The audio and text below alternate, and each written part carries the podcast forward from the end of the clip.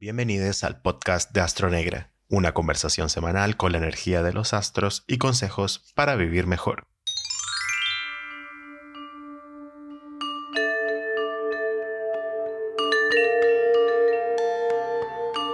¿Cómo están para este episodio número 4?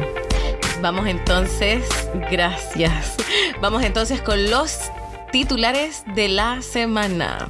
Titulares de la semana. ¿Qué proponen los astros? Bien, como es de esperar, esta semana es de mucho movimiento. Tenemos solamente dos temas principales de los que vamos a estar conversando esta semana, que son primero el eclipse total lunar en Sagitario, la luna en sangre, que tanto se ha comentado, y número dos, last but not least, Mercurio retrógrado en Géminis. Gracias por sus cariños, por sus saludos. Me, me pinté y me maquillé para ustedes. Para no estar ahí con tanta cara de, de pandemia. La fase de la luna esta semana. ¿Cómo trabajar su energía? Bien, entonces vamos a conversar de la luna. Tenemos mañana, martes, miércoles, perdón, 26 de mayo, a las 7.13 am para Santiago de Chile se perfecciona lo que sería la luminosidad 100, que en este caso es una luminosidad parcial de la luna llena, porque estamos en un eclipse total de luna llena, en este caso en el signo de Sagitario. Ocurre en el grado 5 del eh, signo de Sagitario. ¿Qué vamos a decir de esto? La influencia del eclipse en términos del lapso de tiempo, cuánto rato va a estar activo. El eclipse más o menos son 5 horas, así que si comienza a las 7.13 de la mañana, el día miércoles, ya para la 1, a las 2 de la tarde, se va a haber disipado esa energía.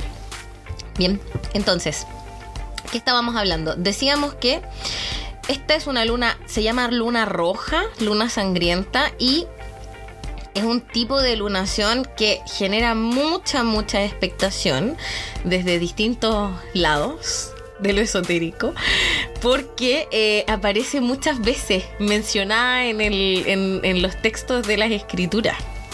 Yo eh, tengo aquí unas selecciones, les voy a leer algunos textos en donde se mencionan estos, eh, este tipo de eventos. Solo solo para alinear la situación.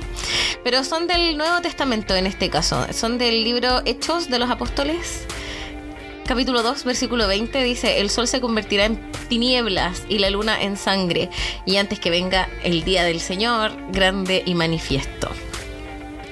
Dice otro, Lucas capítulo 21, versículos 25 y 26. Miren este. Entonces habrá señales en el sol, en la luna y en las estrellas, y en la tierra angustia de las gentes, confundidas a causa del bramido del mar y de las olas, desfalleciendo los hombres por el temor y la expectación de las cosas que sobrevendrán en la tierra, porque las potencias de los cielos serán movidas el Apocalipsis capítulo 6 versículo 12 dice, vi que el Cordero rompió el sexto sello y se produjo un gran terremoto y el sol se oscureció como si se hubiera vestido de luto y la luna entera se tornó roja como la sangre. Y otro más, eh, aquí está, Mateo 24 versículo 29. El sol se oscurecerá, la luna no dará su resplendor, las estrellas caerán del cielo y las fuerzas de los cielos serán sacudidas. Bueno, muchas más. Apocalipsis Zombie, ¿qué opina nuestro público que está unido el día de hoy? Comentando de esto del apocalipsis. Bueno, yo vi en algunas, algunas astrólogas y astrólogos que estaban eh, haciendo predicciones en esa dirección, o sea, de que, de que algo tan grande como el apocalipsis, el fin de una era, el fin de los tiempos comienza. ¿Qué vamos a decir nosotras? Aquí en Astronegra, todas las que estamos reunidas, todas las brujitas que nos juntamos. ¿Qué vamos a decir? Nosotros lo hemos conversado en podcast anteriores y por qué estamos dando estos textos de la escritura para sembrar el pánico. No, no, en realidad no. Es para ver con eh, de a dónde están saliendo este tipo de predicciones.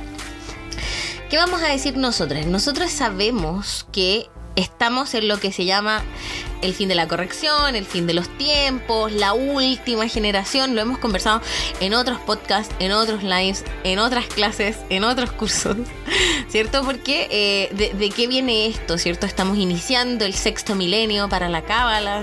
Eh, entonces son tiempos de cambio y de transformación. Nosotros, por ejemplo, cuando decimos que estamos en la última generación, lo que estamos diciendo es que todo lo que nosotros evolucionamos, todo lo que nosotras reparamos, en todo lo que nos desarrollamos como personas, en realidad nunca más lo vamos a tener que volver a corregir. Es solo significa eso. Bien, ¿y qué otra cosa significa esto de que se acerque la corrección final, etcétera? Significa más que nada que estamos en un estado próximo a la conciencia plena. Próximo pueden ser 200 años, próximo puede ser la próxima semana, no se sabe, pero próximo a la conciencia plena. ¿Qué significa estar en un estado de conciencia plena? Significa que con nuestros pensamientos vamos a crear la realidad. ¿Cierto? Eso es lo que todos estamos esperando. ¿Por qué todavía no se puede? Bueno, porque mi mente está llena de lo que piensa el vecino de mí, las inseguridades que tengo de mi infancia, las cosas que hago para satisfacer a mi ego, lo que piensan los demás, cómo me quiero ver yo frente al resto, dónde estoy asegurando eh, mi personalidad, etcétera. ¿Ya? Mejor que todavía no podamos manifestar plenamente nuestra realidad a través de los pensamientos porque tenemos la cabeza llena de basura. De hecho, lo hablamos en el podcast pasado, en la temporada pasada, en la semana pasada, perdón. Eh, la temporada de Géminis se trata de pulir y cuidar el jardín de tu mente. ¿Para qué? Para que las emociones suban desde tu corazón hacia tu mente, se puedan expresar, se puedan manifestar y así tengas un motor creativo para ir avanzando hacia donde quieres estar. En la medida en que, en que vamos haciendo eso, vamos agarrando más fuerza en nuestras palabras, en nuestros pensamientos, en nuestras acciones, sin duda que también. Pero bien, entonces, ¿qué va a pasar con esto de, que estamos en, el fin de la corrección, de que empieza el, apocalipsis, no sé qué? La verdad es que no se sabe a, a ciencia cierta, ¿cierto? O sea, hay varias técnicas predictivas, ¿cierto? Yo estuve mirando algunas cosas y dije, mm, no sé prefiero, hay cosas que prefiero no conversar para no levantar precisamente el pánico, pero lo que sí tenemos que saber es eso, es que estamos en el fin de una era. ¿Cuál era? Capitalismo tardío la era de eh, trabajar para vivir, ¿cierto? La era del dinero tradicionalmente, de la bolsa como la conocemos, todo eso está en un periodo de transformación. Ahora, ¿qué pasa con un eclipse y por qué es tan interesante esto? El eclipse, desde un punto de vista del flujo de la luz entre las luminarias y la Tierra, es una interrupción. ¿Cierto? En este caso es una interrupción entre la energía que fluye del Sol hacia la Luna, en la noche se interpone la Tierra y eso genera que la Luna tenga un aspecto rojizo. ¿Qué pasa desde el punto de vista espiritual cuando se interrumpe el flujo de la luz? Se desatan fuerzas del caos, ¿cierto? En muchas culturas, lo hemos conversado esto también anteriormente, un eclipse es, algo de, mal presagio, ¿cierto? Sobre todo algo tan, tan, tan potente como ver que la luna está enrojeciendo. Pero ¿qué significa desde el, punto desde el punto de vista espiritual que se acorte el flujo de la luz? Bueno, que llegó el momento de que las personas que tenemos luz, que son todas, si tú tienes alma, tienes luz, salimos a la pizarra y mostramos la luz que tenemos dentro, ¿cierto? ¿Por qué? Porque en el sistema de causa y efecto nosotros normalmente recibimos la luz, somos un efecto de la luz que recibimos, pero hay ocasiones en la vida, en nuestra historia vital, en las que nos toca ser la causa. Y el eclipse que viene mañana es una de ellas, ¿sí? Entonces tenemos que hacer encender la luz que está en nuestro interior. ¿Qué significa encender la luz que está en tu interior? Significa ser la causa de las cosas que te suceden y no ser apenas un receptor o receptora o una vasija que si un día te encuentras linda, tu autoestima está bien y si un día te encuentras fea, entonces tu autoestima no está bien. Hay que ser la causa, hay que ser el centro no solamente del universo o de tu propio mundo, sino que el inicio de las cosas que nos suceden. Porque en la medida en que no lo hagamos, el universo nos va a decir, bueno, yo te di una oportunidad, entonces ahora te propongo yo el escenario. Bien, y ese es un aprendizaje fundamental que siempre recordamos al momento de los eclipses. Los eclipses son cambios sutiles y leves que suceden a nuestro alrededor, ¿cierto? En este caso tenemos un eclipse de luna llena, entonces son hechos internos. El eclipse de luna nosotras siempre decimos es ese que uno dice, no, no lo voy a llamar más. En cambio, el eclipse de sol son eventos externos, o sea, sale una ley, aparece un nuevo, una nueva forma de intercambio, una nueva red social, etc. Entonces, ¿qué pasa cuando tenemos eclipses de luna como este? La, la, pelota está a tu lado de la cancha. Entonces, ¿para dónde vas a mover tú la pelota? ¿Para dónde lo quieres mover este eclipse? ¿Qué es lo que quieres iniciar? ¿Qué es lo que quieres cortar de plano. Los eclipses de luna siempre son finales, verdades, secretos que ¡pum! salen a la luz y te obligan de alguna forma a tomar una postura, a tomar alguna decisión y a empezar a moverte en una dirección, sea en el sentido en el que estás recibiendo la información o en la dirección contraria.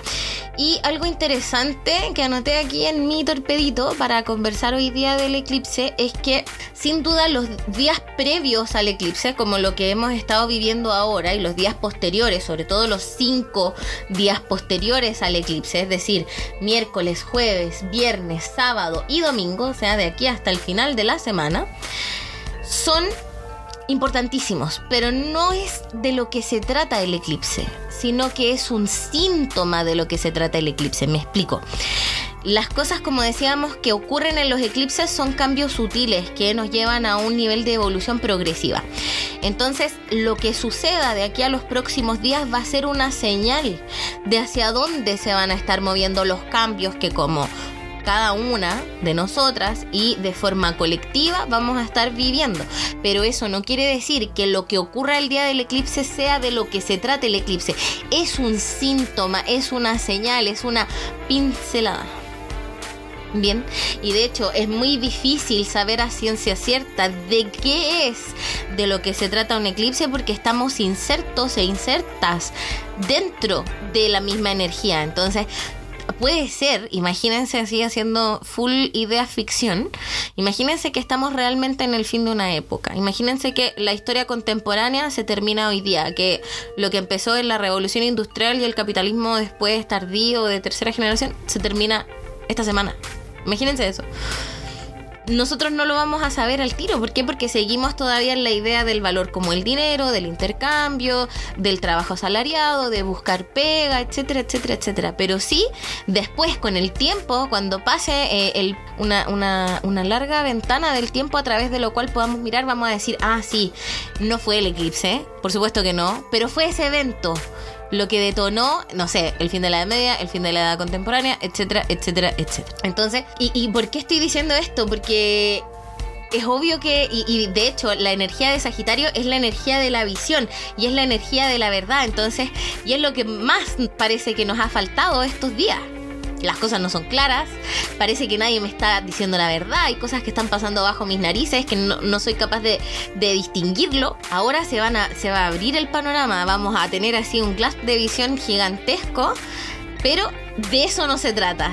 Eso es el síntoma de todo lo que se va a tratar después. Bien, ¿qué vamos a decir a propósito de lo que ilumina la energía de este eclipse? Tenemos dos o tres ideas de las que conversar que son interesantes a propósito de las alineaciones que acompañan el eclipse. La primera de ellas es, por supuesto, la cuadratura Urano-Saturno.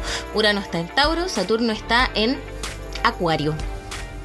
Esta es una energía que eh, se trata de compartir, del apego de cómo desafiamos el apego taurino versus la energía comunitaria de compartir, de darle poder a las comunidades, ¿cierto? Que representa Acuario. ¿Qué va a significar esto para nosotros? Este eclipse nos va a dar tres meses de gracia, ya vamos a decir por qué lo de los tres meses cuando pasemos a las preguntas, nos va a dar tres meses de gracia precisamente en eso, en donde estamos siendo desafiados y desafiadas en torno a las lentitudes y las rapideces con que nos vamos tomando el cambio social y colectivo, ¿cierto?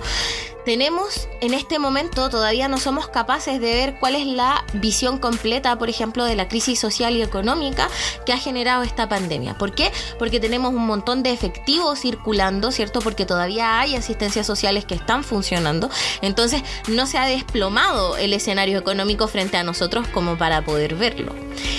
Va a ser por tres meses así, seguramente menos Pero ya después de que pase ese periodo, ¿cierto? Que se abre con el eclipse de mañana, vamos a ver cuál es la dimensión de cambio social y económico, ¿cierto? ¿Por qué? Porque Saturno en Acuario es cambio social y Urano en Tauro es cambio económico que tiene y que nos trae la energía de esta apertura.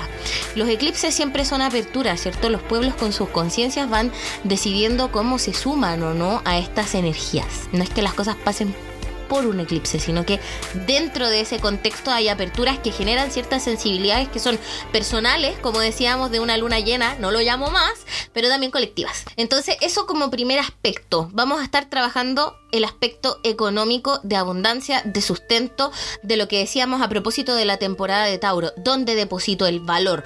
¿Cómo genero un estado de conciencia abundante? ¿Cómo le doy conciencia a los recursos con los que cuento cotidianamente? ¿Cómo ellos me sirven a mí para hacer lo que yo vine a hacer? ¿Cómo puedo compartir mi misión y propósito a través de los distintos aditamentos físicos que acompañan mi existencia en esta tierra? Primera cosa. Segundo cuadratura en T mutable con Júpiter, Sol y la Luna, por supuesto. Energía mutable. Júpiter está en Pisces en los primeros grados, el Sol está en Géminis en los primeros grados y la Luna está en Sagitario en los primeros grados. Se forma una T cuadrada, lo que es un triángulo rojo que ustedes lo pueden ver en sus cartas. Algunos y algunas de ustedes los tienen, sobre todo por las que veo que están conectadas. ¿Y de qué se trata la energía de la T mutable? primero, de que nos van a venir a tocar la puerta los finales que hemos estado, de los que hemos estado huyendo por por lo menos 12 años para atrás, nos dice Júpiter. O sea, hay que terminar de una vez y para siempre ciclos que me hacen sacrificarme de más, victimizarme de más, en donde no pongo límites, ¿cierto? Y en donde tengo el concepto errado de compartir y de ayudar. Y tengo una chance en estos tres meses de poder replantearlo eso. Segundo, a propósito de la cuadratura en T mutable, estamos en la sociedad de los cambios tanto Urano en Tauro, ¿cierto? Que hablábamos recién, como Saturno en Acuario, nos habla de cambios a través de vanguardias, o sea, de grupos que ya tienen una forma de conocimiento, que ya tienen un, estado de acumulación, ¿cierto? Que puede ser proyectado como un nuevo paradigma y que se están instalando. ¿Qué quiere decir esto? Quiere decir que eh, el escenario, ¿cierto? El cambio del fin del capitalismo, por ejemplo, eh, a lo mejor no va a ser una época tan gloriosa de rojo amanecer como todos nos quisiéramos imaginar, sino que puede ser una era post-punk, en donde los piratas de Internet se tomen el nuevo poder y sean la nueva vanguardia social, política y económica.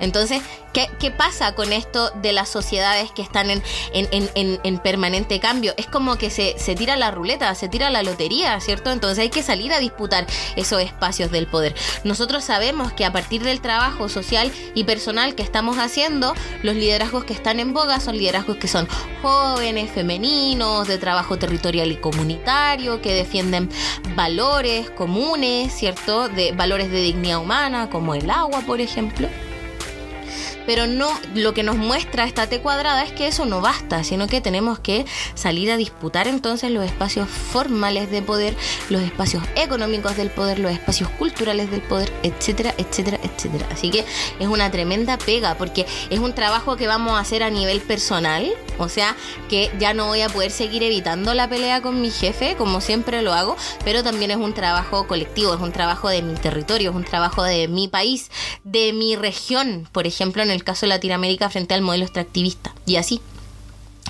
Así que es una tremenda, tremenda labor. Y otra cosa, con la energía de esta T eh, mutable, cuadrada, tiene mucho que ver con el atributo que lo hablábamos en el podcast pasado, el atributo de la adaptabilidad. O sea, cómo tomo talentos y cosas que, por ejemplo, este bootcamp que ha sido la pandemia me ha hecho desarrollar, ¿cierto?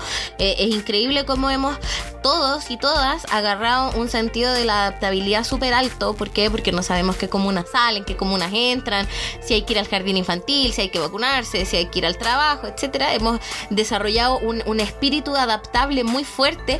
¿Cómo eso lo aplicamos a los nuevos escenarios? O sea, cómo yo puedo avanzar a esos escenarios que yo, que yo deseo crear utilizando este atributo de la adaptabilidad, sabiendo que como me he adaptado antes, lo puedo hacer ahora. Eso vamos a conversar y lo otro que vamos a decir es que, como decíamos, vamos a tener tres meses por lo menos para ver florecer la última no sé si es ilusión de abundancia, pero es la última generosidad que tiene este actual modelo para mostrarnos. Entonces, puede ser que en este periodo de tres meses surgan, surjan perdón, nuevas fortunas, nuevos ricos, haya, haya gente que le pegue el palo al gato con su emprendimiento, con su negocio, entonces, y vamos a tener así como un rush de abundancia, pero que se va a desplomar o que se va a desvanecer rápidamente, ¿cierto?, frente a estos cambios en los sistemas de valores que estamos eh, evidenciando ya con, con, mayor certeza cada vez. Seguramente después hasta septiembre, octubre se va a correr el velo de la economía, vamos a ver qué ha pasado con el mercado bursátil, con el mercado inmobiliario, qué ha pasado con los commodities, cómo está el precio de los alimentos, qué pasa con el agua, etcétera. Y lo que deberíamos esperar entonces es cómo va a ser el despertar social y colectivo en base a esos escenarios. Puede ser que parte del cambio del sistema social y económico en el que estamos inmersos tenga que ver incluso con un, eh, una transformación muy drástica de la abundancia de comida. Hoy en día estamos expuestos en un sistema en el que la comida sobra, en donde los supermercados están llenos, en donde la comida se bota en las casas, en donde no todo lo que compramos de la feria de frutas y verduras lo utilizamos. Hay que poner especial ojo en ese tipo de conductas. ¿Por qué? Porque esta abundancia de comida que viaja miles de kilómetros para estar en nuestra mesa, nueces de la India, quinoa de Ecuador, paltas, del sur del norte, arroz de Argentina, etcétera, va, va a ir desapareciendo poco a poco y vamos a ir fomentando cada vez más la alimentación local y e incluso autoproducida. Entonces, esperar un cambio en el sistema económico tiene incluso esos ribetes, o sea, no solo cambia el dinero, no solo cambia la forma en la que vamos al supermercado, sino que además también cambia la forma en cómo nos relacionamos con los bienes y servicios que nos tenemos que proveer. Chan. Eso vamos a decir del eclipse. ¿Qué tenemos además del eclipse? Ah, otra cosa. Hay cuadraturas, eh, como otros aspectos interesantes, tenemos cuadraturas entre Neptuno y Venus. Por eso eh, está muy poco clara la visión. Hay que hacer una yo recomiendo muy personalmente hay que hacer una purga de amigos. Los amigos y las amigas y les amigues son la mejor forma de saber nuestro futuro, nuestros pensamientos, dónde estamos. Y hoy en día parece que eh, estamos en un cambio social tan fuerte y tan importante de que no todas las personas con las que nos relacionamos van a seguir a la siguiente dirección o nivel, eso suena más jerárquico, pero posición, junto con nosotros. Entonces hay que evaluar eso, quiénes son, a quienes estamos subsidiándole el trabajo, ¿cierto? Y que lo entregamos con el nombre de todos, pero sabemos que esa persona no hizo nada. No se trata de castigar, sino que de la carga. Estamos en una época de muchos cambios y hay que viajar ligeros y ligeras. Así que ojo con, eso, como con, con, la purga de amigos y de amigas que se viene. Y otra cosa, eh, vamos a decir que también, a pesar de estos escenarios que pueden parecer, como decíamos, apocalípticos o difíciles, vamos a ver que hay trinos entre Venus, Mercurio y Júpiter. Yo soy del team de las optimistas, entonces, ¿qué vamos a decir con esto? Que hay nuevos talentos que van a salir a la luz, cosas que no sabíamos que teníamos a propósito de la adaptabilidad, y eso nos va a dar un sentido de entendimiento y de dirección que nos puede incluso llevar a cambios profesionales y laborales muy importantes que nos van a dar una sensación de satisfacción y de destino que no hemos conocido hasta ahora. Así que estos tres meses en donde vamos a tener este eclipse se van a abrir muchísimas, muchísimas, muchísimas oportunidades de cambio laboral, de estudiar cosas nuevas, de aprender en otra dirección. Las oportunidades que vayamos tomando sin duda que van a ir moldeando la dirección y la calidad del camino que estemos siguiendo. Así que va, a haber muchas oportunidades, así como también va a haber muchos declives y cambios. Estas situaciones caóticas abren sin duda muchas ventanas y muchas oportunidades. Así que eso también va a ser muy, muy bacán y muy interesante, no solamente de poder atestiguar, sino que de participar. Eso interesante con eh, la energía del eclipse. Yo estuve mirando yo les quiero recomendar a, a, la gente se manifiesta. Después voy a leer su mensaje. Me gusta el caos, dice la Gaby Cabezas. La cita Javi dice, vamos, oportunidades. Chesita hace así con la emoji de manitos. Y Angelito dice, vamos a por ello. Ay, Janita, un besito. Un besito para todos los que nos están escuchando. Oye, lo otro que vamos a decir de los eclipses, y esto no como predicción, sino que como lectura complementaria, como material audiovisual complementario, hay una serie en Netflix que se llama Constantinopla. Esa serie muestra cómo el imperio otomano, ¿cierto? De la mano del sultán Mehmed II, toma el control de la ciudad de Constantinopla precisamente después de un eclipse eh, de luna roja como el que tenemos mañana. Ese, ese, ese hecho histórico me, me, interesa mucho y se los voy a compartir más que nada como una anécdota porque... Eh, resulta que el, el, sultán sitió la ciudad de Constantinopla justo para la Pascua y después de un sitio de 60 días, o sea, después de, de 50 días, perdón, después de Pentecostés, ocurre este eclipse y él después logra derrotar a, la, a, la, a, los muros de la ciudad y se corona como el sultán de Constantinopla y eso, chan, chan, chan. Eh, después los historiadores e historiadoras dijeron, bueno, este es el fin de la, de la Edad Media, tal y como la conocíamos. Así que vean esa serie Constantinopla y es interesante porque el sultán Mehmed era mm, tenía una madrastra que era una princesa búlgara y esta princesa búlgara tenía un astrólogo que le dijo, mira, después de este eclipse tu hijastro se va a coronar como el sultán. Entonces es algo tan grande, además eso les quería comentar, es algo tan grande como el como ese tipo, o sea, podemos estar como frente a un nuevo fin de la Edad Media, a un nuevo fin de un oscurantismo, pero no lo vamos a ver inmediatamente, ¿cierto? Porque como somos hijos e hijas de este tiempo, no, no tenemos el alcance de visión suficiente como para verlo con, con claridad, pero sí como material complementario. Así que eso con eh, los eclipses. Otras, otros temas que andan dando vueltas y que también los vi así como en, cartas astrales históricas. Por ejemplo, la crisis social y económica del 29 con suicidios masivos tiene un escenario muy parecido. Estos escenarios que estamos mostrando son muy parecidos a los que tenemos ahora porque estaban en cuadratura las eh, energías de Urano y Saturno en otros signos y también estaba Plutón muy activo, ¿cierto? Que nos habla como de estos declives de, de imperios. Si quieren además ver un documental que habla eh, de astrología mundial en términos históricos súper interesantes, yo siempre, siempre lo recomiendo, es eh, Quantum Astrology, Astrología Cuántica de Rick Levine. Es un autor norteamericano que es chef kiss, muy interesante. Las cosas que plantea a propósito de el inicio y declive de los imperios como leídos en, en una clave esotérica. Y otra cosa más, la primavera árabe, algo mucho más actual comienza en el 2010, en el 2012, se termina y ahora estamos en un ciclo de 10 años posteriores. Entonces también es una, esta, estos tres meses vamos a ver qué está pasando con la báscula del poder en el, en el Oriente Próximo y en el Oriente Medio, ¿cierto? Seguramente vamos a ver cómo antiguos enemigos se unifican para combatir a los nuevos enemigos y vamos a ver seguramente un reordenamiento político y social en la zona. Puede ser, no estoy diciendo que esté de acuerdo, estoy diciendo que puede ser que el compás del poder esté ahí en ese momento, en este momento, ¿cierto? Donde está la energía más fuerte. Bien, ya, eso más voy a decir del eclipse para que no, no, no perdamos más el tiempo. Y sí, voy a. Oye, todas las preguntas que están haciendo las voy a ir. Eh, háganlas en la cajita de preguntas. Me llegaron algunas que también voy a responder, así que porfa, pónganlas en la cajita de preguntas. Sobre todo las que veo de las casas, por ahí. Energía de la semana, el tema central para trabajar.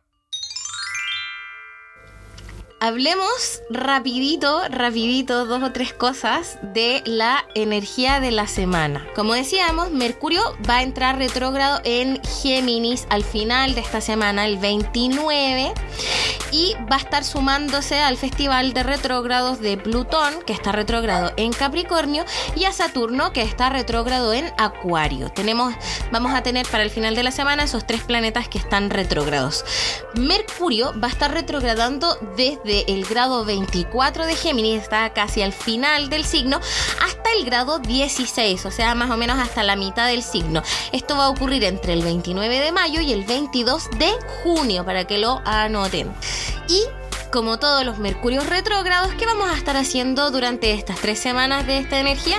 Vamos a estar primero revisando acuerdos anteriores. La convención, el acuerdo constituyente para la convención constituyente que está comenzando ahora se firmó en un mercurio retrógrado, entonces va a ser como su prueba de fuego para ver si estamos todos de acuerdo, si está funcionando, si va a ser capaz de entregar resultados satisfactorios a la ciudadanía, ¿cierto? Ahora he visto más o menos en la discusión nacional que se está debatiendo si es que van a eh, televisar o no los debates, cómo van a ser las asambleas territoriales con cada uno de los representantes.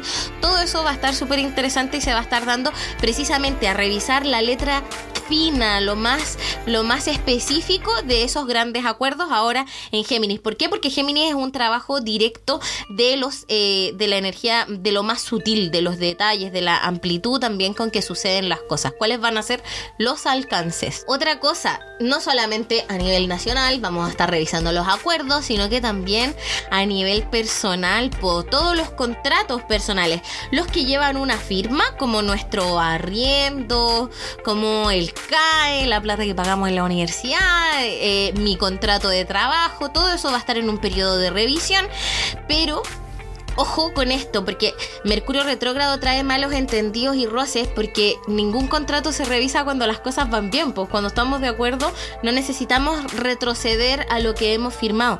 Entonces hay que tener en cuenta esas dos cosas, que las cosas se revisan cuando una de las partes no está satisfecha o cuando no estamos obteniendo el resultado que queremos ver en las cosas. Entonces, con esas motivaciones y con la paciencia y visión que nos están invitando los otros astros, hay que mirar esos acuerdos de todo tipo. Otra cosa importante, los asuntos judiciales, oye, han estado más lentos que yo creo que así la renovación tecnológica de los tribunales de justicia es algo urgente y me parece que durante este Mercurio retrógrado van a ir remando en dirección contraria, deberían acelerarse algunos eh, procesos judiciales y si no es el caso, yo los instaría y les instaría a presentar escritos, a moverse y a presionar para que sí logren, eh, para que sí logren moverse. Y otra cosa a propósito de este Mercurio retrógrado en Géminis, Géminis rige los mensajes y las comunicaciones, entonces vamos a tener una ventana súper directa a nivel verbal cada uno de nosotros para ver si estamos satisfechos con cómo están las instituciones hoy en día, instituciones políticas, sociales, económicas, carabineros, el Senado. Mi concejal que lo elegí o si no, no salió electo, etcétera, para ver eh, cómo están funcionando las cosas. Géminis, la energía de Géminis y de Mercurio retrógrado en Géminis es como desarmar un objeto para ver de qué componentes está hecho y tratar de comprenderlo volviéndolo a armar. Entonces va a haber muchas cosas que van a pasar en estas tres semanas en donde vamos a hacer ese ejercicio. Voy a deconstruir mis relaciones de pareja para ver por qué estoy solita, por qué estoy y lo voy a tratar de recomponer. Voy a trabajar en mi relación con lo laboral porque me siento tan agobiada, porque me siento tan recargada. De hecho, con Mercurio retrógrado en Géminis deberíamos esperar algún apagón de internet, cortes de luz, porque rige las telecomunicaciones, rige el internet, la radio, la televisión. Entonces hay que tener ojo con em, cómo vamos a estar en esa energía. Respalden todo todo, cómprense un power bank, una batería adicional en su PC, en su computador, tengan cosas que tienen en la nube guardadas sin conexión, todo tipo de resguardos. Nada es suficiente para Mercurio retrogrado. Y durante estas tres semanas que estamos conversando, no hagan grandes compras tecnológicas. ¿Por qué? No porque sea mala la energía de Mercurio retrógrado, sino porque, como decíamos, nos tenemos que devolver a revisar. Es más que nada por eso. Bien. Y recordemos entonces que con las otras energías que están retrógradas, que son Plutón en Capricornio y Saturno en Acuario van a estar complementando esta energía retrógrada de Mercurio. Entonces vamos a ver que vamos a estar con divisiones en el discurso de decir, bueno, yo soy más feminista, yo soy menos feminista, yo soy más de izquierda, yo soy menos izquierda, ah, es que yo soy indígena, entonces yo voy por otro lado, etcétera, etcétera, etcétera.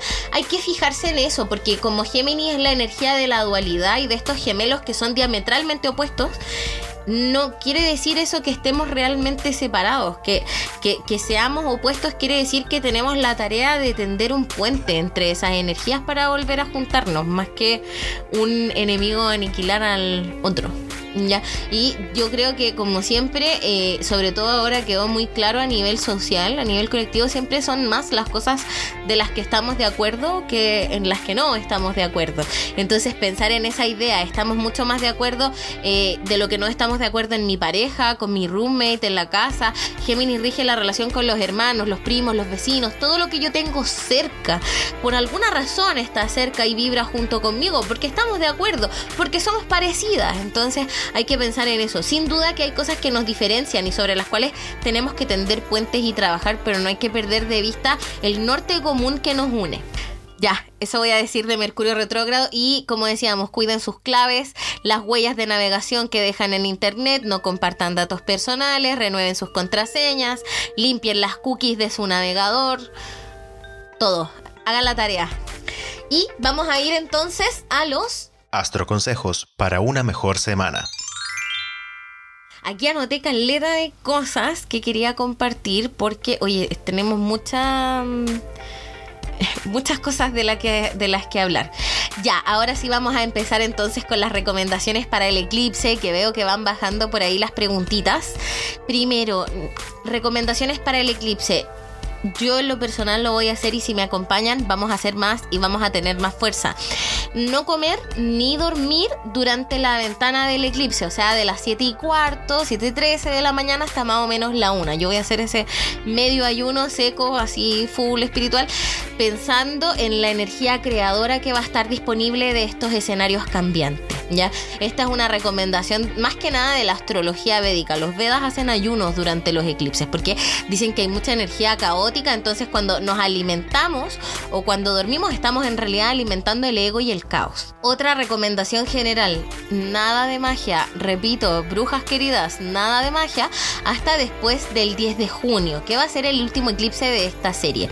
Otra cosa importante que notar con esta serie de eclipses que tenemos es que primero viene un eclipse lunar, es decir, hay cosas que se terminan y decisiones personales que yo tomo y luego viene un eclipse solar, o sea, las cosas que empiezan y los nuevos escenarios que se abren. Eso no, no pasa así siempre, así que eso es interesante. Háganlo, háganlo con esa, como pensando en esa energía creativa. Bien, ahí voy a ir respondiendo todas las preguntas, pero pueden dejarlas también en la cajita. Tercero, esta que sea una semana de comida liviana, como tomar sopitas. ¿Por qué? Porque eh, más encima la, energía de Géminis, decíamos, es una energía que es nerviosa. Hay energías en Aries, por ejemplo, que representa la cabecita. Entonces, estamos mucho más propensos y propensas a migrañas, a desarreglos eh, digestivos, etcétera. ¿sí? Todo esto es mañana. El eclipse es mañana 26 de mayo, desde las 7 y 13 de la mañana hasta las 1 y cuarta. Si pueden hacer ese medio ayuno, lo pueden hacer como medio ayuno seco, o sea, no ingerir nada de alimentos ni de bebidas durante esas 5 horas, o sea, tomar desayuno un poco más temprano y almorzar un poco más tarde, o lo pueden hacer de ayuno solo de alimentos y pueden tomarse un tecito o una infusión. Lo otro, retiro mañana absoluto, retiro hacia el interior, descansar, bajarle un poco al internet, hacer menos cosas si es posible y sobre todo hay que estar en un estado de descanso consciente para que las nuevas ideas y las inspiraciones que estemos recibiendo se puedan asentar. Lo hemos dicho en otros podcasts. El cuerpo es una antena, entonces eh, eh, mi cuerpo va a funcionar como una antena y voy a canalizar mensaje y me voy a dar cuenta para dónde tengo que ir en la medida en que yo no lo tenga atiborrado con cosas que le hacen daño y que son toxinas. Así que hay que cuidar la antena del cuerpo, sobre todo en estos en estas aperturas cósmicas tan interesantes. Y otra cosa, Géminis es toda la energía del bla bla bla bla bla. Es como tener la radio prendida. Géminis rige la radio. Entonces, vayamos en la, en la dirección contraria de esa energía. Hagamos cultivo de silencio. No expliques demasiado que oscureces. No ruegues por conversaciones pendientes. Y sobre todo, deja que las cosas sean como tienen que ser. Si alguien no te quiere hablar y tú insistes en tener esa conversación, entonces la respuesta está más que clara. A ti te hablo. Sí, así que eso, hay que cultivar el silencio. De hecho, alguno de estos días, si alguien se anima, pueden hacer lo que se llama un voto de silencio. Hay unas, pueden buscar voto de silencio en internet y hay oraciones de entrada y de salida o plegarias que ustedes pueden enunciar para tener un día, 24 horas o 25 horas de silencio completo para que vuelvan a recuperar el poder de sus palabras si sienten que alguien está emitiendo juicios injustos sobre ustedes o si sienten que necesitan recalibrar la relación entre su mente y su lengüita, ¿ya? Así que lo pueden hacer. Es muy, muy, muy poderoso en una sociedad en donde estamos hiperinformados y donde sentimos que tenemos que tener una opinión correcta y precisa e inmediata sobre todas las cosas. Hacer un voto de silencio es realmente muy revolucionario. Así que lo recomiendo. Tercero, aquí voy a sonar como la doctora Polo. sea amable. sea amable, como ese TikTok que dice, no, ningún hello. hello, buenas tardes, no, ningún hello.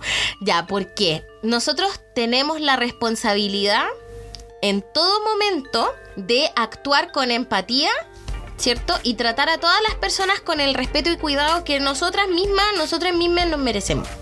Pero, una cosa es ser amable y otra es sentir que tenemos responsabilidad por la felicidad o por las emociones de personas adultas. Y con personas adultas me refiero a tu mamá, tu jefe, tu pareja, ¿cierto? Una cosa es no tratar de controlar al otro y, el otro extremo es sentirme responsable por cómo la otra persona se siente. Es cierto que uno nunca quiere ser el destino de otra persona. Uno nunca quiere decirle a la otra persona, oye, te equivocaste, me hiciste daño te está yendo por otro lado que es nada que ver. Uno nunca quiere desempeñar ese papel, ¿cierto? Uno siempre quisiera estar en paz con todas las personas y sin embargo a veces nos toca. A veces lo mejor que uno le puede dar como a, una persona de límites es un buen tate quieto. Así que no hay que sacarle el popín a esa jeringa a propósito de lo que decíamos de los finales que nos van a venir a golpear la puerta. En general lo que tenemos que hacer generalmente va en una dirección contraria a la respuesta que damos siempre. Los que pelean no tienen que pelear y los que no pelean sí y así sucesivamente. Y el otro consejo de la doctora Polo, edúquese lo más que pueda. sea amable y edúquese lo más que pueda. ¿Por qué edúquese lo más que pueda? El eje de Géminis y Sagitario es el eje de la información, es el eje del aprendizaje. Bien, entonces ahora, ¿qué labores tenemos que aprender? Bueno, un poco de software, ¿cierto? Ya que estamos en la era de tecnológica y del internet, así que viene muy bien un refresh tecnológico para todas las personas que ocupan eh, estadísticas, gráficas, datos, audio, video, todo eso, pero también volver a las, a las labores manuales, el arado, la siembra, la electricidad, la carpintería, la cocina, el corte, la confección, todos los trabajos de autosubsistencia pucha chiquillas, van a ser, van a ser el futuro. O sea, el futuro va a ser, sin duda, un computador, ¿cierto? Es un invento del que no nos vamos a deshacer en un buen tiempo, pero también va a ser tener un, eh, no solamente un cilantro, por ejemplo, en mi cocina, sino que va a ser tener papas para poder comer. Así que tener una bodega, aprender a hacer conservas, hacer salsa de tomate, hacer mermelada. Vamos a volver a todas esas cosas que hacían nuestras abuelas, que hacían, remendaban calcetines, todo ese tipo de cosas. Acuérdense que cuando nosotros le damos muchos usos o, o la mejor existencia posible a las cosas, entonces es algo que nos estamos dando a nosotras mismas. Así que, así que eso. Y otra cosa, el eje de Sagitario y de Géminis es el eje que más se caracteriza, para mi gusto, por el ego de tener la razón. Ojalá en el podcast pudieran ver la cara que hice. ¿Qué pasa? Nosotros estamos en un escenario en el que estamos confusos, en el que estamos en cambios, en transformaciones. Volvemos a la idea del eclipse. Imagínense que estamos terminando los últimos 500 años de historia mañana, esta semana. Tremendo. ¿Cómo lo vamos a hacer? No sabemos todavía, el, camino nos lo va a ir mostrando. Entonces, frente a las situaciones, frente a lo absolutas que se pueden volver las cosas, hay totalitarismos, hay ideas extremas, ¿cierto? Que se están tomando las agendas políticas y sociales, nosotros vamos a tener el ego y, porque hay procesos de polarización, ¿cierto? Que se van a abrir a partir de estas ventanas temporales, va a ser muy fácil pensar que estamos en lo correcto. ¿Cierto? Y seguramente para la persona que somos y para el camino que llevamos, estamos en lo correcto, lo que no quiere decir que la otra persona, dada su historia y su camino, también no lo es. Eso lo tenemos que contrastar siempre con la idea de la certeza, lo que decíamos el podcast pasado, la fe, la certeza, la emuna de que estamos en el camino. ¿Cómo entonces si no tengo que estar segura o seguro de que estoy en lo correcto, estoy en el camino? Es como la dicotomía en lo que uno dice, bueno, hay que hacer la pega, pero no todo trabajo espiritual paga, al menos no en la forma en que yo quisiera. Es un tipo de dicotomía que es muy parecida. Estar en el camino de autoconocerse, de la espiritualidad, como queramos llamarlo, es estar en un camino en el que no me siento tan cómoda, en el que quisiera devolverme, en el que tengo dudas, en que no sé si tomar una dirección en un camino o en otro sentido. Es un eh, camino en donde estoy dudando de mí misma, de mis capacidades, pero sin embargo hay algo que me motiva y sigo. Eso es muy distinto del ego de tener razón y de sentir que esa opinión que yo tengo que emitir es totalmente necesaria para ese juicio que se merece cierta persona. Es mejor no ser jueces del sistema, no porque haya que estemos sacando el poto para las moras, sino porque el sistema puede actuar mejor por sí mismo cuando yo no estoy criticando todo el tiempo. A eso se refiere esto de los astroconsejos para una mejor semana. Hasta ahí vamos a dejar los astroconsejos y bien, ahora vamos a pasar a la energía de las preguntas. ¿Qué dice la gente? Preguntas y no digas mi nombre. Ya, había varias preguntas que vi pasar que decían casas y signos del eclipse. Bien, el eclipse va a ocurrir en el grado 5 de Sagitario. Entonces las personas que conozcan su carta toman su carta, ubican el grado 5 de Sagitario, ¿cierto? Que es el primer decanato, la mitad del primer decanato es el grado 5 ¿cierto?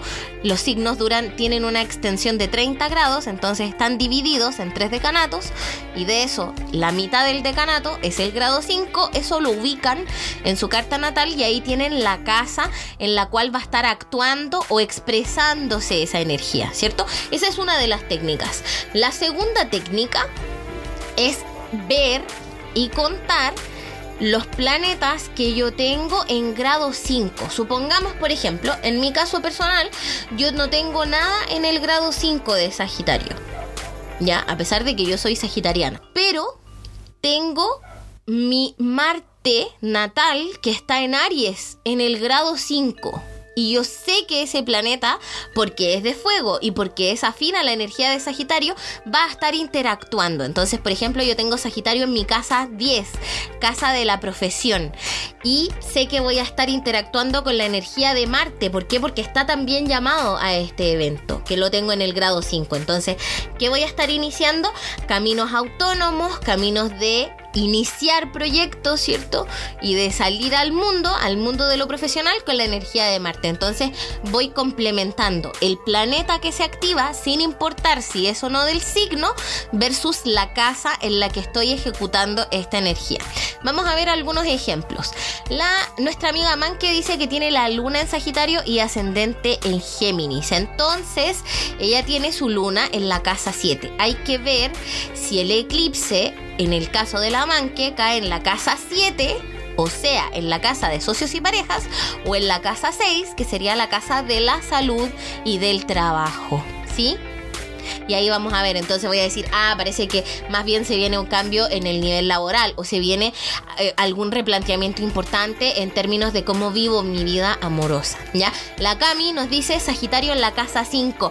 ¿Cuál es la casa 5? La casa del romance, de la creatividad. ¿Cómo es Sagitario? Es abrir la visión, ¿cierto? Es abrirme a que nuevas cosas son posibles, a que me pueden gustar cosas diferentes, ¿cierto? A relacionarme con personas que son incluso extranjeras, no solamente extranjeras de país, sino que extranjeras porque piensan o lucen de una forma distinta a la mía.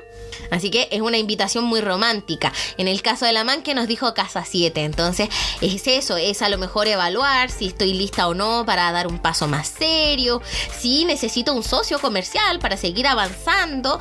La María Ignacia nos dice, yo estoy como guagua con la energía disponible, me asombra no estar en el modo drama, mejor. La Hcita nos dice Júpiter y Urano en Sagitario, o sea, la energía del entendimiento, del cambio, de la revolución. Sagitario en la casa 11 es ideas humanitarias, militancia, reaprender a hacer las cosas, los cambios en los amigos y amigas que habíamos conversado. La Catita dice, me toca en la casa 11 y con Júpiter en grado 5 de Escorpio. Júpiter va a ser muy importante para la Cata porque es el regente del eclipse, ¿cierto? El regente siempre es Júpiter, en este caso de Sagitario. Entonces, ¿Cómo va a ser Júpiter en Escorpio? Voy a estar sacando cosas profundas de mi memoria emocional, de la infancia, de los traumas, de los duelos que he tenido y los voy a tener frente a frente a mí para despedirme de ellos a lo mejor con mucha más salud y con mucha más conciencia, ¿sí? Casa 9, estudios superiores y viajes largos, o sea, hacia dónde quiero apuntar mi visión, hacia dónde quiero seguir creciendo. La Dani Plantita dice, tengo Sagitario en casa 7. casa 5 y casa 7 vamos a decir. Ya, Casa 9 en Sagitario. Bien, excelente. Entonces, vamos a ver lo que decíamos de los tres meses. ¿Cuáles son los horizontes frente a los cuales vamos a apreciar un eclipse? Primero, cinco días. En cinco días pasa algo sí o sí, que va a ser, como decíamos, el síntoma, la pincelada de lo que se trata el eclipse. ¿Sí? Alguien renuncia, alguien se muere. Por ejemplo, el día del eclipse que yo les contaba, en donde el sultán otomano tomó el poder de Constantinopla, ese día murió Nicolás Copérnico, que es el autor de la teoría heliocéntrica, o sea, de que el sol es el centro del universo. Y murió el mismo día. ¡Chan! Entonces puede pasar algo así dos semanas luego, o sea, el siguiente eclipse. Vamos a abrir así las ventanas cósmicas del tiempo para ver cómo nos estamos relacionando. Cinco días, dos semanas. Después, tres meses, o sea, desde finales de agosto hasta comienzos de septiembre. Desde el 26 de agosto hasta el 10 de septiembre vamos a ver de qué se van a estar tratando, cuáles son las energías que se están moviendo en nuestra vida y en el colectivo de este eclipse. Luego, seis meses, o sea, cuando a final de año, en la siguiente tanda de eclipses, o sea, el 19 de noviembre y el 3 de diciembre son la siguiente tanda de eclipses. Van a estar muy relacionadas, son todas un paquetito. Y un año, nosotros el año pasado, el 5 de junio y el 21 de junio tuvimos la primera tanda de estos eclipses en el eje Géminis y Sagitario. Entonces, seguramente también vamos a estar viendo resultados y efectos de semillas que hayamos sembrado el año pasado. Chan. Y ya los ciclos más largos de los eclipses, ¿cierto? A propósito de la Edad Media, de la primavera árabe, de la crisis del 29, vamos a ver que los eclipses son cambios sutiles que tienen ciclos más largos de 3, 6, 9 y 18 años, por lo menos. Así que ahí ya se ven los cambios más sutiles. Por ejemplo, ahí uno se da cuenta y dice, ah, pero hace seis años, por ejemplo, estaba entrando a estudiar. Hace nueve años dije, hoy no, ya no me, me, decidí por otra carrera. Hace 18 años pasó lo, en mi infancia eso que moldea después mi vida profesional en el futuro. Y así. Y tenemos hoy, nos llegó una pregunta. Quiero agradecerle a la gente que me escribe por DM, la gente linda que me habla, todas sus cositas. Gracias por su confianza. Miren esto que dice: Hola, espero que estés muy bien. Uh, estoy expectante del eclipse y tengo dos dudas que me gustaría reflexionar. ¿Qué significa que el nodo sur actual esté en el signo de mi ascendente natal? O sea, ella es ascendente Sagitario y el nodo sur está transitando por su ascendente. Es decir, ¿qué experiencias propias del signo nos invita a soltar este nodo sur y el eclipse de mañana generalmente? Gracias por esa pregunta tan linda. Y le vamos a responder. El nodo sur, que es donde está ocurriendo el eclipse, ¿cierto? Es la energía de soltar. Es lo es como el material de desecho cósmico del que tenemos que hacernos cargo de tirar la cadena o de barrerlo. Entonces, por eso decíamos que parte de lo que vamos a estar barriendo sagitarianamente durante este eclipse es el ego de tener razón. Son esas cosas en donde yo estoy convencida que mi opinión es 100% necesaria y amiga, nadie te preguntó. Tengo que soltar eso. Sobre todo cómo eso transita por el ascendente. El ascendente es mi aspecto, entonces seguramente me quiero rapar como la Sinead O'Connor o me quiero teñir, quiero cambiar la forma frente a la cual me presento al mundo Pero también, y parece que nuestra amiga es un poco joven, el ascendente parece ese destino que no para de repetirse. Entonces, a lo mejor tengo un destino en donde me cuesta relacionarme con los demás porque eh, no logro relaciones estables, serias, porque frente a la primera idea del compromiso salgo corriendo. Entonces, puede ser que vaya en esa dirección también. O sea, en el dejar mi ser más ermitaño, ¿cierto? Y empezar a colaborar efectivamente y de manera fraterna con los demás. Veamos, oye, hay muchas preguntas que llegaron. Ah, mira, aquí está. Otra pregunta. ¿Seguimos bajo el retorno de Saturno? Estoy súper enredada con eso. ¿Qué es el retorno de Saturno? Todos los planetas retornan y revolucionan nuestra carta. El Sol retorna una vez al año, ¿cierto? Y de, de, ese retorno surge la revolución solar, que es un tipo de carta que nosotras leemos. Júpiter, como decíamos, retorna cada 12 o 13 años aproximadamente. Entonces eso revoluciona y retorna nuestra forma del entendimiento. ¿Quién retorna también? Saturno. Saturno retorna cada 29 años a nuestra posición natal, es decir, a donde teníamos Saturno en el momento del nacimiento. El fenómeno o la parte biográfica de la vida que se conoce como el retorno de Saturno va aproximadamente desde los 27 años hasta los 30.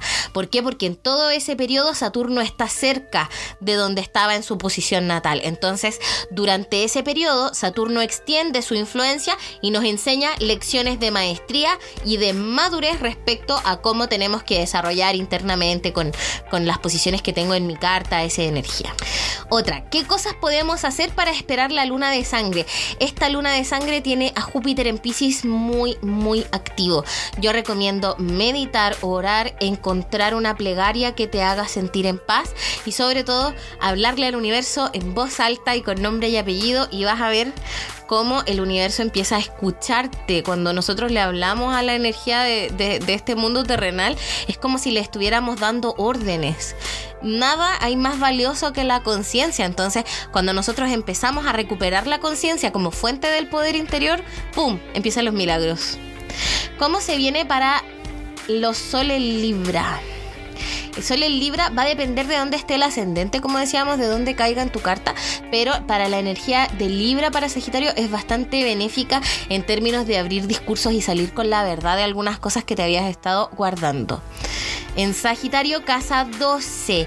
Casa 12 es ver la energía que tenemos reprimida, no solamente yo en mi historia personal, sino que a través de todo mi árbol. Entonces ahí voy a estar encontrándome con heridas generacionales que tengo una nueva oportunidad de sanar. Preguntas de historias. ¿Me puedo cortar el pelo hoy? Amiga, no. Dimos la instrucción, hicimos el llamado para que se cortaran el pelo la semana pasada. Si no, espérate hasta la próxima luna creciente después del 10 de junio. Ahí vamos a tirar el aviso nuevamente. ¿Algún rito para hoy? ¿Qué hacer o qué evitar? Solo orar, rezar y meditar y ayunar. Nada de magia.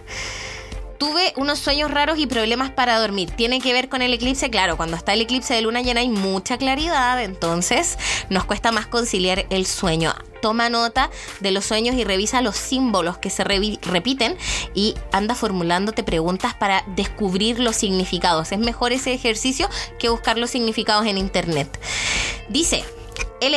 Salía con alguien y nos distanciamos esta semana. Se bloqueó la comunicación. Géminis rige la comunicación. ¿Qué nos estará diciendo eso?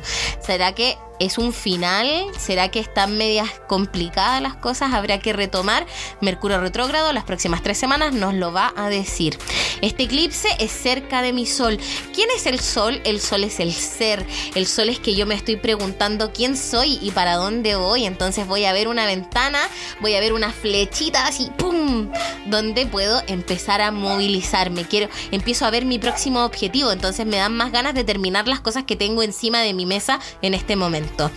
Y mi hija quiere pedir un crédito hipotecario. ¿Cómo le irá? Depende de qué signo sea. Bien, creo que respondimos todas las preguntas. Sí, ahí estamos. Ya. ¿Cómo influye a ver, parece que acá tenemos Piscis Solar, Sagitario está en la casa 2, Dinero Girl. Ah, mira, aquí Angelito Amorosín nos dice, está muy bueno revisar a Neville Goddard. Muy bien, recomiendo mucho a Neville Goddard en esta temporada de Géminis porque habla sobre la maestría de la mente. Esencial tener una mente sana y fuerte para recibir la era de Acuario, si no, no llega tengo ascendente Sagitario, pero Sagitario cae principalmente en la casa 12. Casa 12 decíamos es lo que yo tengo reprimido, que de repente hay cosas externas que me empiezan a mostrar eso, como lo que decíamos sobre el destino que no para de repetirse. Amiga, nadie te preguntó, insisto en eso. El 25 de noviembre del 2021 pasará algo no sé qué según Nostradamus. Empieza el apocalipsis, amiga. ¿Estás preparada? Sagitario en la casa 3 son los mensajes, la comunicación, cómo salgo con mi verdad frente al mundo. Ya, oye, no podemos decir que a nadie dejamos sin responder. Voto de silencio le encantó a la gente. Oye, es lo más poderoso. El ayuno y el voto de silencio son herramientas espirituales para cambiar tu realidad. Solo sólidos o líquidos también. Puede ser un ayuno de sólidos, puede ser un ayuno de líquidos y sólidos, puede ser un día sin fumar, etcétera, etcétera, etcétera. Lo que tú quieras, como tú mandas. Sí, me estaba acordando de su revisión histórica también. Muy bueno el documental. Vamos a repetir el documental. Se llama Quantum Astrology, Astrología Cuántica, de Rick Levine. ¿Qué nos recomiendas para recibir de buena forma estos cambios? Voluntad, voluntad y conciencia. Son las armas del futuro. Algo para las casas, ya lo vimos. Te escuché y me das mucha paz. Qué bueno, porque así me doy paz yo también. me gusta el caos, dice. Ah, ya, ya leímos para, para arriba. Ya, a ver, ¿qué más tenemos? Capricornio. Capricornio con el hogar está bien aspectado por los próximos tres años porque está muy activa su zona del dinero. Así que va a estar muy bueno eso. Y nos dice, hola, hoy, espérense, ahí. Hola, tengo ascendente Géminis y el eclipse cae en casa 6. En Escorpio decíamos que la casa 6 es la casa de la salud, o sea, hay que revisar cómo nos estamos relacionando con el cuerpo y con el trabajo, cuáles son los cambios que se vienen en esa dirección. ¿Qué pasa si me corté el pelo hoy? No pasa nada, amiga, tranquila. El pelo es solo una energía, ¿ya? De hecho, te puedes poner aceitito, puedes hacer así como algún ritual de cuidado para tu pelito para que crezca sanito, pero no, si te cortaste el pelo no pasa nada, pero aprendemos para la próxima, ¿bien? Sagitario con ascendente Sagitario. Amigo, te van a sacar al pizarrón a ver cuánto hemos aprendido en los últimos tres años. Bien. Ya, ahora sí, me tengo que ir. Nos pasamos caleta de hora, caleta en la hora. Un besito para todas las personas que nos acompañaron. Muchas gracias calma con el eclipse de mañana, como decíamos, la voluntad, la conciencia, la mente y el corazón limpio son nuestras armas para el futuro. Es la fuente del poder interior y es lo que nadie nos puede quitar sin importar que tan pelados o llenos estén nuestros bolsillos. Que estén muy bien. Muchas gracias. Un besito. Chao, chao te gustó este podcast y te fueron de utilidad las ideas que compartimos, cuéntanos en nuestras redes sociales, arroba astronegra en Twitter e Instagram. Si además quieres avanzar desde un horóscopo general a una lectura personalizada, no dudes en contactarnos para agendar una hora, ya sea de astrología, numerología o tarot. Agenda tu hora en astronegra.com.